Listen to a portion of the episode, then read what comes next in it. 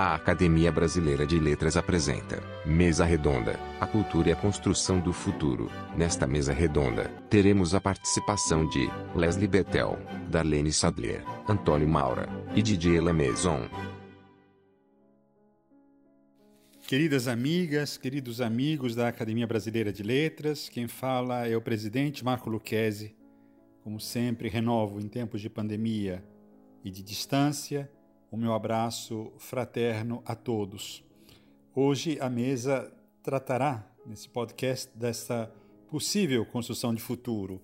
É um tema mais do que arrogante, propriamente dito, é um tema desafiador, é um tema também guarda-chuva, que, se de fato estamos todos comprometidos, antes e depois da pandemia, a construirmos um futuro melhor, que nos obrigue a uma tendência e uma sinergia cada vez mais demarcada pelo compromisso fraterno e solidário, essa mesa permite igualmente o conhecimento dos nossos queridos sócios correspondentes, não todos, mas é importante também que, a partir da pandemia, com a grande janela que a academia abriu reforçando as suas estratégias de comunicação de seu site, das mídias sociais, é importante que uma parte dessa academia está sendo conhecida pelo público geral, pelos amigos da casa, e nesse capítulo conhecer também as vozes de, nossos, de alguns de nossos sócios correspondentes,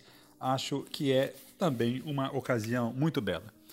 Nós ouviremos uh, a professora Darlene Sadler, uh, o nosso sócio correspondente Antônio Maura, o nosso sócio Didier Lamaison e Leslie Bettel. Temos aqui, portanto, Estados Unidos, Inglaterra, Espanha e França. Uh, todos com um grande conhecimento do país. O Leslie marcou um momento importante na interpretação de nossa perspectiva histórica e de ponto de vista metodológico, inclusive, com uma visão muito clara e pragmática e documental importante e grandes saltos. Leslie foi também um grande amigo de Eric Hobsbawm e, portanto, pertence a uma genealogia muito forte nesse processo eh, de que a Inglaterra deixou marcas e inspirações muito fortes.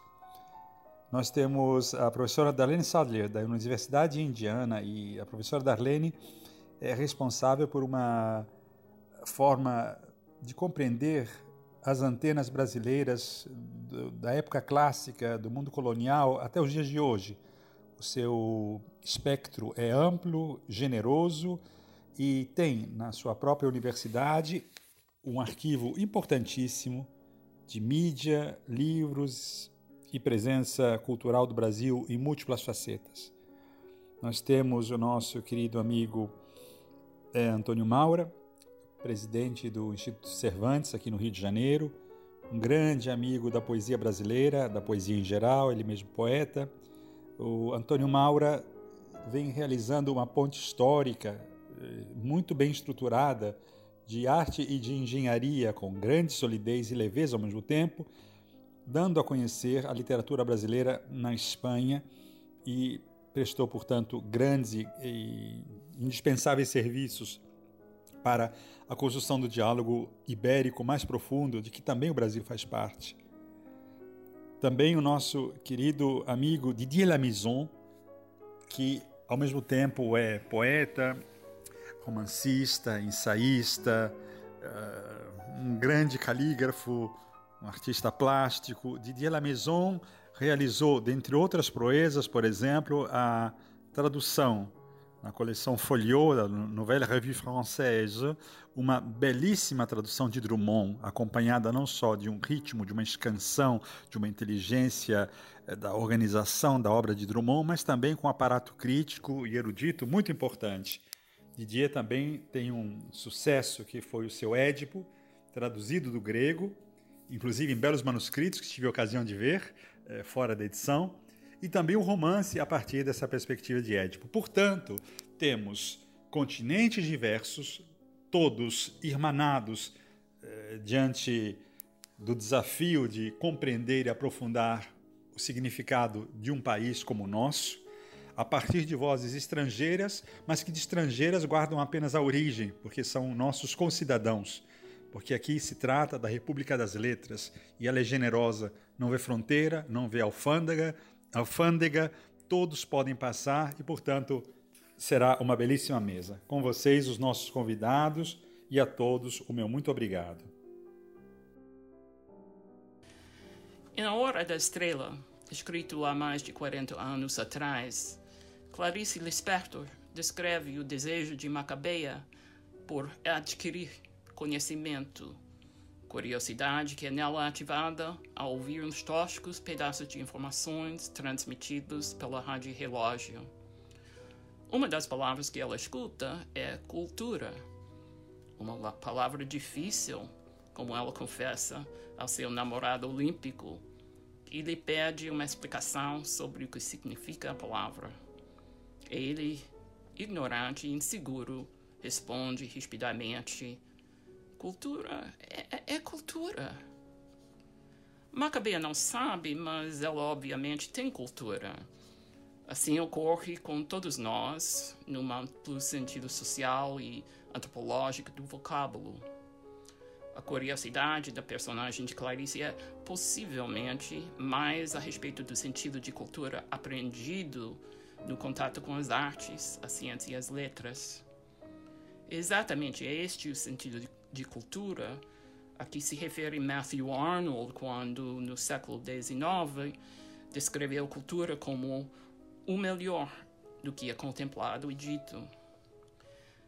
Tal tipo de aprendizado pertence a uma tradição humanista, a qual Macabeia, sendo uma pobre reiterante nordestina, não tem acesso. Nós podemos debater sobre os elementos que essa cultura deveria conter, mas seu valor deveria ser auto-evidente assim como não deveria ser propriedade de uma classe social específica. A cultura, desse modo entendida, também deveria ser protegida do totalitarismo e da ideologia populista, que sempre ameaçaram e ainda ameaçam em muitos países hoje em dia.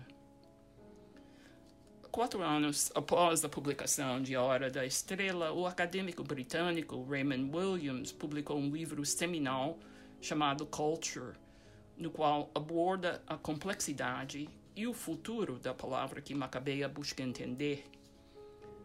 Williams estava escrevendo sobre uma então recém-criada disciplina, os estudos culturais ou o estudo da produção cultural no seu contexto social político, sociopolítico e econômico.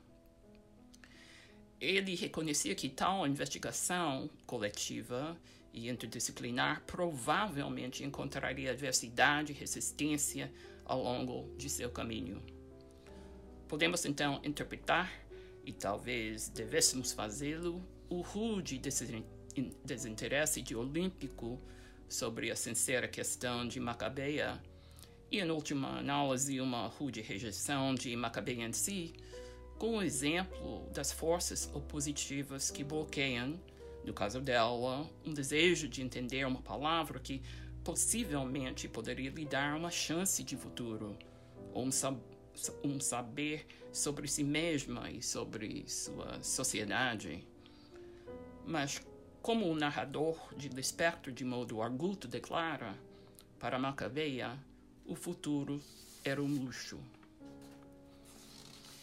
Enquanto a pandemia global e as divergências políticas e as adversidades econômicas se agravam, a cultura parece, ironicamente, estar florescendo sob tecnologias como streaming e Zoom, mas ao mesmo tempo parece estar lutando como um boceador encurralado contra as cordas do ringue e aqui estou pensando especialmente sobre algumas entidades muito vulneráveis ao distanciamento do espectador, como museus, arquivos e salas de teatro, cinema e concerto, cuja sobrevivência depende do acesso e do suporte do público. Em tempos complicados como este, o futuro desses espaços se torna decididamente mais incerto. Em diferentes situações e lugares, a cultura, assim como a estamos focalizando, pode ser considerada desimportante ou mesmo problemática, ou ainda pode ser ignorada e dispensada como se fosse um luxo desnecessário. Em meu país, os Estados Unidos, lockdowns necessários por razões de saúde pública têm gerado imenso desafio de sobrevivência para as instituições culturais. Os projetos culturais e instituições sem suporte federal estão tentando sobreviver a uma pandemia que já fez inúmeros estabelecimentos, pequenos ou grandes, sucumbirem ao redor de toda a nação. Sem um plano nacional que lide efetivamente com o vírus, nossos museus, galerias de arte, arquivos, teatros e outras instituições culturais estão sob risco, já que sua existência no meio de uma violenta pandemia depende de protocolos de segurança, o que inclui o distanciamento social, que pode ou não ser sustentável. A não ser que um governo nacional considerasse a cultura e a educação bens desnecessários aos cidadãos, o que ainda não é o caso nos Estados Unidos, talvez uma possível solução para seu fomento e proteção resida naquilo que Williams descreveu como um esforço cultural mais socialmente engajado, ancorado em contexto amplo e colaborativo. Já foram constatadas evidências de maior engajamento entre instituições que anteriormente utilizavam a internet para divulgar exibições e performances e que agora incorporam novas tecnologias para abrir suas portas do, de modo virtual, potencializando como resultado o alcance a um público mais vasto. Todavia, como qualquer frequentador de espaços culturais sabe, o que falta fisicamente nesta forma de comunicação é o senso de comunidade ou de pertencimento a tais espaços, tal como as escolas e as universidades pro podem proporcionar. Um artigo do New York Times descreve inovadora colaboração entre o campo das artes e da tecnologia que recentemente possibilitou que um museu em Nova York fosse fisicamente reaberto ao público. A estratégia do museu foi comprar um novo hardware de distanciamento social chamado Ego Pro Tags, que apita sempre que um visitante se aproxima muito de outra, outra pessoa. A instituição também limitou o número de visitantes simultâneos assim como faz testes de temperatura na entrada. Se esta situação não permite fruições tão prazerosas como no período pré-pandêmico, no qual as pessoas poderiam se aglomerar e vagar livremente, no entanto, esta é uma maneira de manter a instituição e sua arte vivas, como presen com presença física do visitante mas sem, entretanto, colocá-los em risco. O vírus, a agitação social e as dissidências políticas visíveis nas ruas também se têm tornado um poderoso catalisador de novas formas de expressão cultural. Ironicamente, os tipos de dificuldade e resistência que temos experimentando aqui e globalmente estão nos levando a criar novas maneiras de pensar e de produzir cultura, o que seguramente permanecerá como legado para o futuro. Aqui em Bloomington, Indiana, onde estou, mantenho contato virtual com muitos de meus amigos pelo mundo, a partir do qual interagimos e participamos em conjunto do que acontece aqui, lá e aí. Cultura, portanto, não é simplesmente falar de instituições, mas também da substância de nossas vidas. mesmo se nos dermos ou não conta disso, estando impedida por conta da pandemia de viajar para fazer pesquisa em lugares como a academia e a Cinemateca de São Paulo, que é uma atividade vital para a minha profissão. Estou participando, por exemplo, de um seminário online do Brasil chamado, chamado Na Real Virtual, com aulas que envolvem filmes, leituras e entrevistas ao vivo com 12 documentaristas. Ainda que fisicamente afastada, como consequência do vírus e das restrições que agora separam nossos países, viajo desse modo ao Brasil e com mais de 150 colegas de sala, participo da produção e transmissão da cultura. Nosso seminário se tornou um microcosmo de um mundo que parece quase ter deixado de existir. Como Macabeia, nós buscamos conhecimento e escrevemos nossas questões no chat, na esperança de que, entre as muitas outras questões que são enviadas, as nossas sejam respondidas.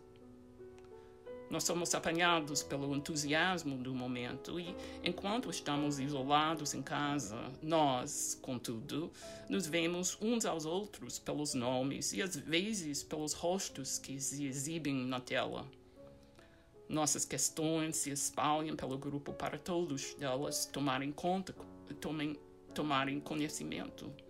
E com frequência, quando começamos a aula, nos saudamos na tela, como se estivéssemos nos encontrando não online, mas em uma rua movimentada em algum lugar, ou até mesmo, seus, em um espaço lotado e fechado.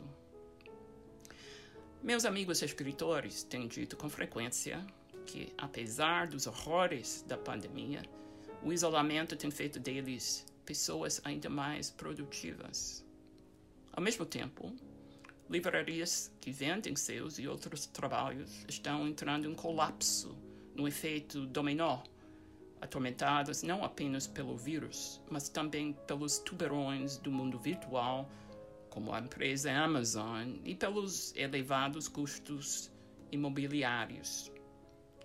Mesmo que exista um pouco de consolo na aquisição de livros pela internet, a perda da entidade física, o conhecimento que ela detém e transmite, assim como o senso de comunidade que ela incute, não pode ser equiparado às leituras e compras online. Nos Estados Unidos, livrarias vinham encerrando suas atividades numa alta escala, muito antes da pandemia chegar às nossas portas. Mas há momentos em que a tecnologia consegue estancar o sangramento. Em Bloomington, há um sebo chamado Caveat Emptor, que funciona há mais de 50 anos. Quando os donos anunciaram que iriam fechar as portas passadas algumas semanas de lockdown, a comunidade se uniu para protegê-lo. Pequenas e grandes doações foram feitas para que a loja continuasse funcionando. Na internet, um site de doações criado pelos donos oferecia kits de livros a serem entregues àqueles que doassem. Minha doação resultou numa entrega de oito livros na porta de minha casa por um homem de bicicleta usando máscara.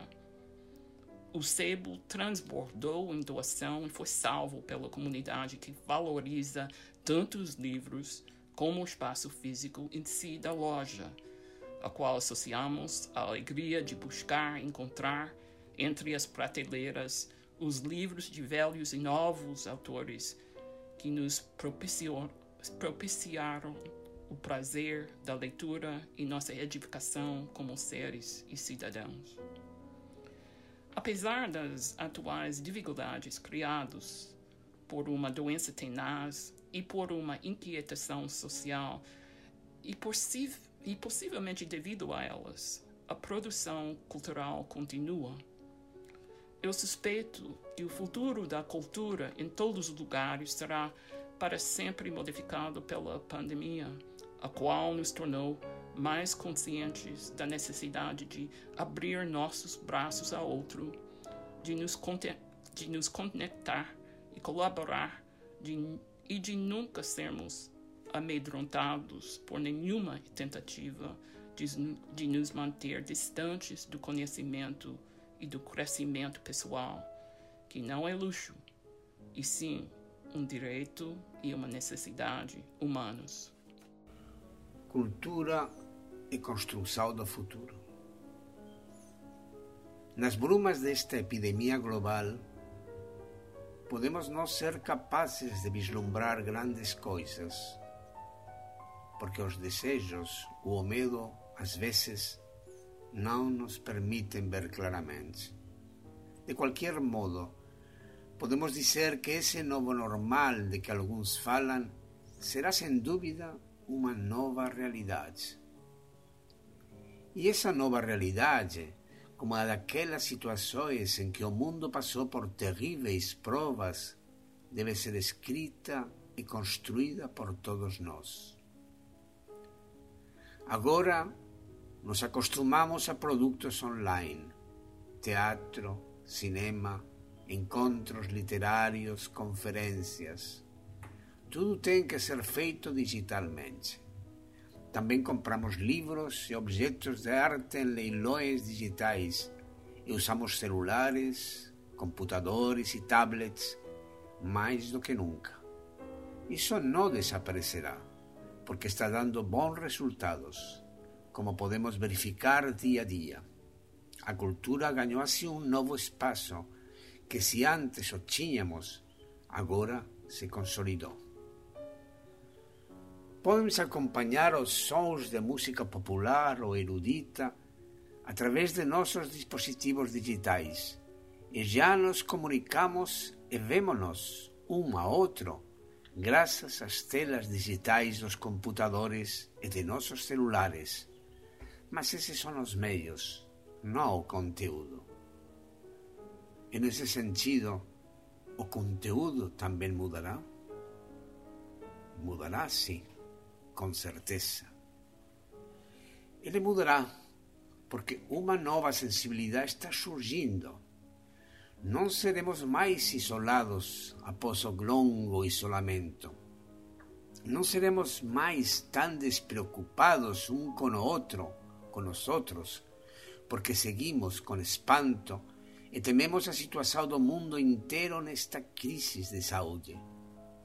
Sabemos que não apenas a economia ou a informação se tornarão globais, mas também a saúde e a cultura.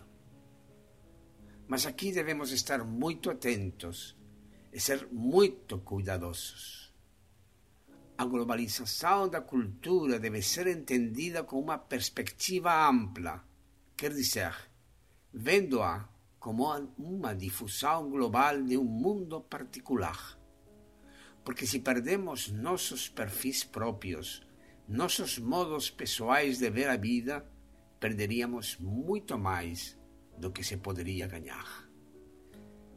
Se queremos emergir no mundo global, deve ser com todas as nossas diferenças e particularidades, com todas as formas de ver e sentir o mundo. A cultura não é uma, mas muitas, como rostos, e gestos dos diferentes povos que habitam o planeta. A perda de um idioma é uma catástrofe cultural irreparável, como é o desaparecimento de uma espécie animal ou vegetal. Um poema esquecido porque não está escrito em um idioma amplamente usado é também a desaparição de palavras de sentimentos, e nem sentimentos nem palavras deberían ser perdidos. Obviamente, nos comunicaremos mellor, mas deberemos facelo con nosas propias diferenzas e características, sin que ninguén se sinta excluído.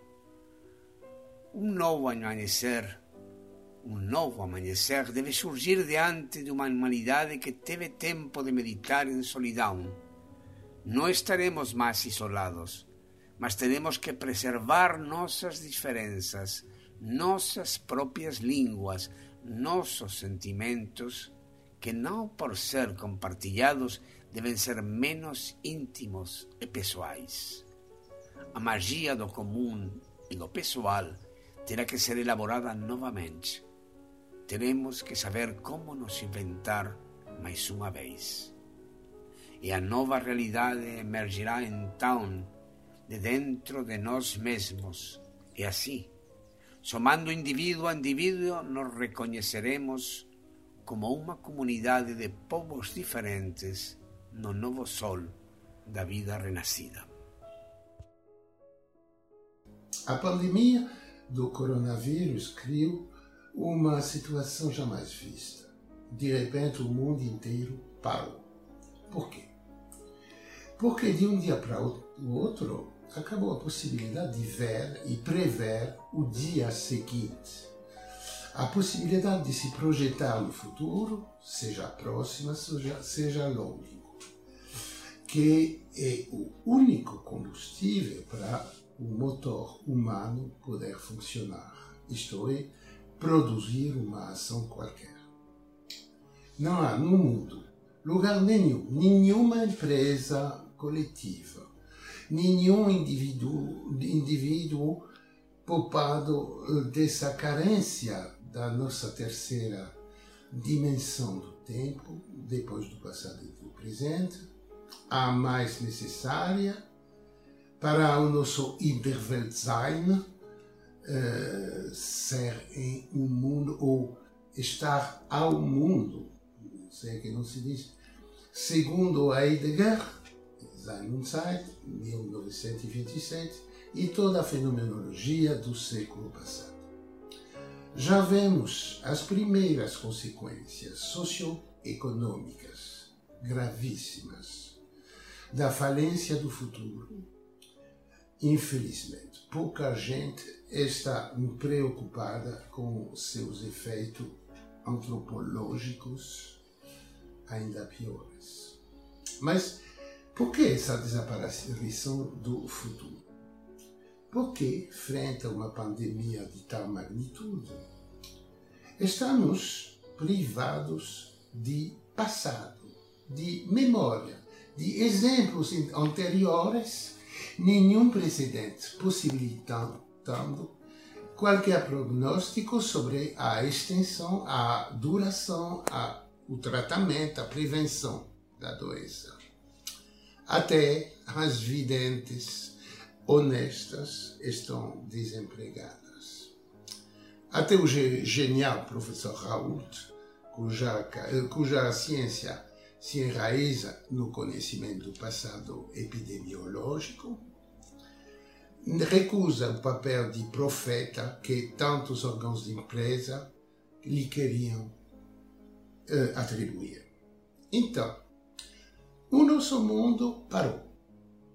Porque o futuro, o futuro faz falta. Porque o passado faz falta. Encadeamento mortal e insuperável embarcamos numa viagem sem rumo, num navio sem bússola, num batoíva, barco ébrio, sem governar nem grapin, sem timão nem âncora, bateau perdu, desatado dos haleurs, eh, quero dizer, sergadores, e dos, anciens parapés, antigos parapés a hora é da nossa estação no inferno. Plus léger qu'un bouchon, nous dansons sur les flots de la pandemia. Mais leves que uma rolha, dançamos sobre as ondas da pandemia. Porque estamos privados do lastro do passado. Pois eis a lição alegórica da poesia de Rimbaud, cortando os elos com o passado, no passado, somos condenados a uma navegação louca e em breve ao naufrágio. Por isso, sem cultura, quero dizer, sem passado, sem tradição, sem memória, nenhum futuro jamais será construído. Embora bem sabemos que o século passado descobriu o contrário, fundando a cultura sobre o esquecimento do passado, a ruptura com a tradição, a negação de toda a herança. Justamente. Eis a causa, eis a causa profunda da pandemia cultural que tomou posse da arte presente, eh, chamada moderna ou contemporânea. Precisamos, com urgência, de recursos enormes para financiar uma, eh, uma pesquisa sobre uma vacina cultural. Obrigado. O crítico literário inglês Raymond Williams, no seu livro clássico Keywords, Palavras-Chave, A Vocabulary of Culture and Society, publicado pela primeira vez em 1976, descreveu culture como a segunda ou terceira palavra mais complexa, mais difícil de definir na língua inglesa. Ele não indicou quais são as palavras mais complexas. Outro prominente crítico literário e cultural britânico, Terry Eagleton, em seu livro Culture, publicado em 2016, concorda com Williams que culture é um conceito extraordinarily multifaceted. Culture, cultura em português, espanhol e italiano, culture em francês, culture em alemão, cultura em russo, tem muitos sentidos alternativos. Por exemplo, pode ser referida a um modo de vida de um grupo étnico, uma região ou um país os valores e as crenças, assim como os costumes e tradições, hábitos sociais, até roupa e cuisine.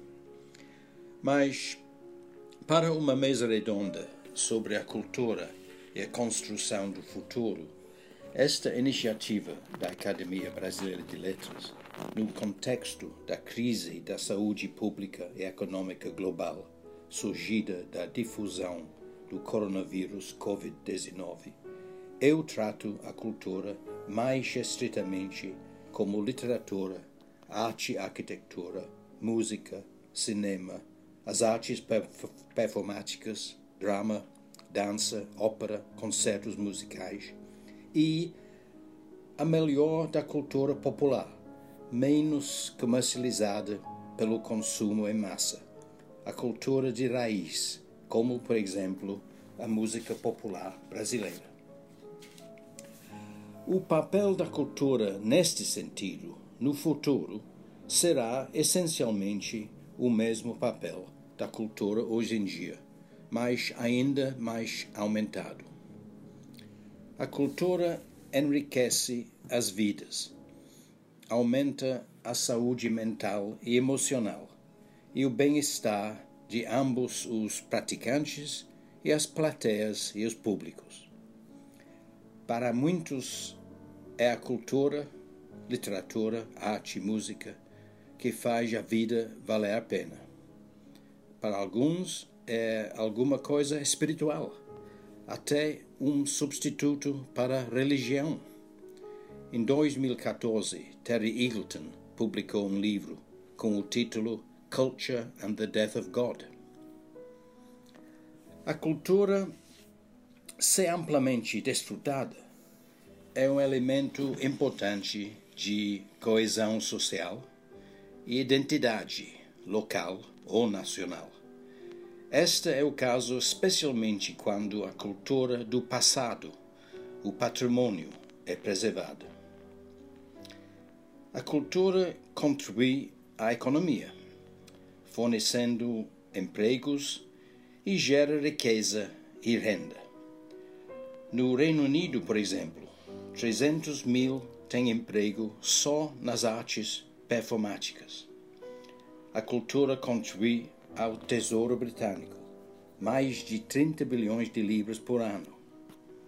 Londres é economicamente dependente dos turistas que vêm para os museus, as galerias e especialmente os teatros. E além do mais, a cultura é um aspecto de desenvolvimento sustentável, porque utiliza intensamente mão de obra e não consome muitos recursos naturais. Finalmente, se a cultura nacional é reconhecida internacionalmente, pode se tornar parte importante da projeção do chamado soft power do Estado. Por essas razões, a cultura e especialmente as instituições culturais, bibliotecas, museus e galerias, teatros, salas de música, teatros de ópera, precisa e merece não só apoio privado via doações, mas apoio público, direito ou via incentivos fiscais. Apoio e estímulo público para a cultura hoje em dia são especialmente importantes porque a pandemia tem produzido desemprego, difundido isolamento social, depressão, até desesperança. Mas com museus, bibliotecas, salas de música, teatros fechados, o Estado precisa criar novos e imaginativos caminhos de apoiar a cultura. A crise atual pode persistir por anos. O mundo pode entrar num período de pandemias recorrentes. No futuro, a longa distância, nova tecnologia, automação, a economia digital, inteligência artificial vão criar para muitas pessoas nas economias desenvolvidas a semana de trabalho reduzida, mais desemprego, tudo o que significa mais lazer e, portanto, oportunidades de ampliar os horizontes individuais através da cultura. Não devemos exagerar o significado da cultura, especialmente referente ao papel da política pública. Nos países menos desenvolvidos, como o Brasil, por exemplo, as questões mais centrais são a eliminação da pobreza, a redução de desigualdade, melhoramentos na saúde, habitação e, não menos, a educação. O binômio educação e cultura é fundamental.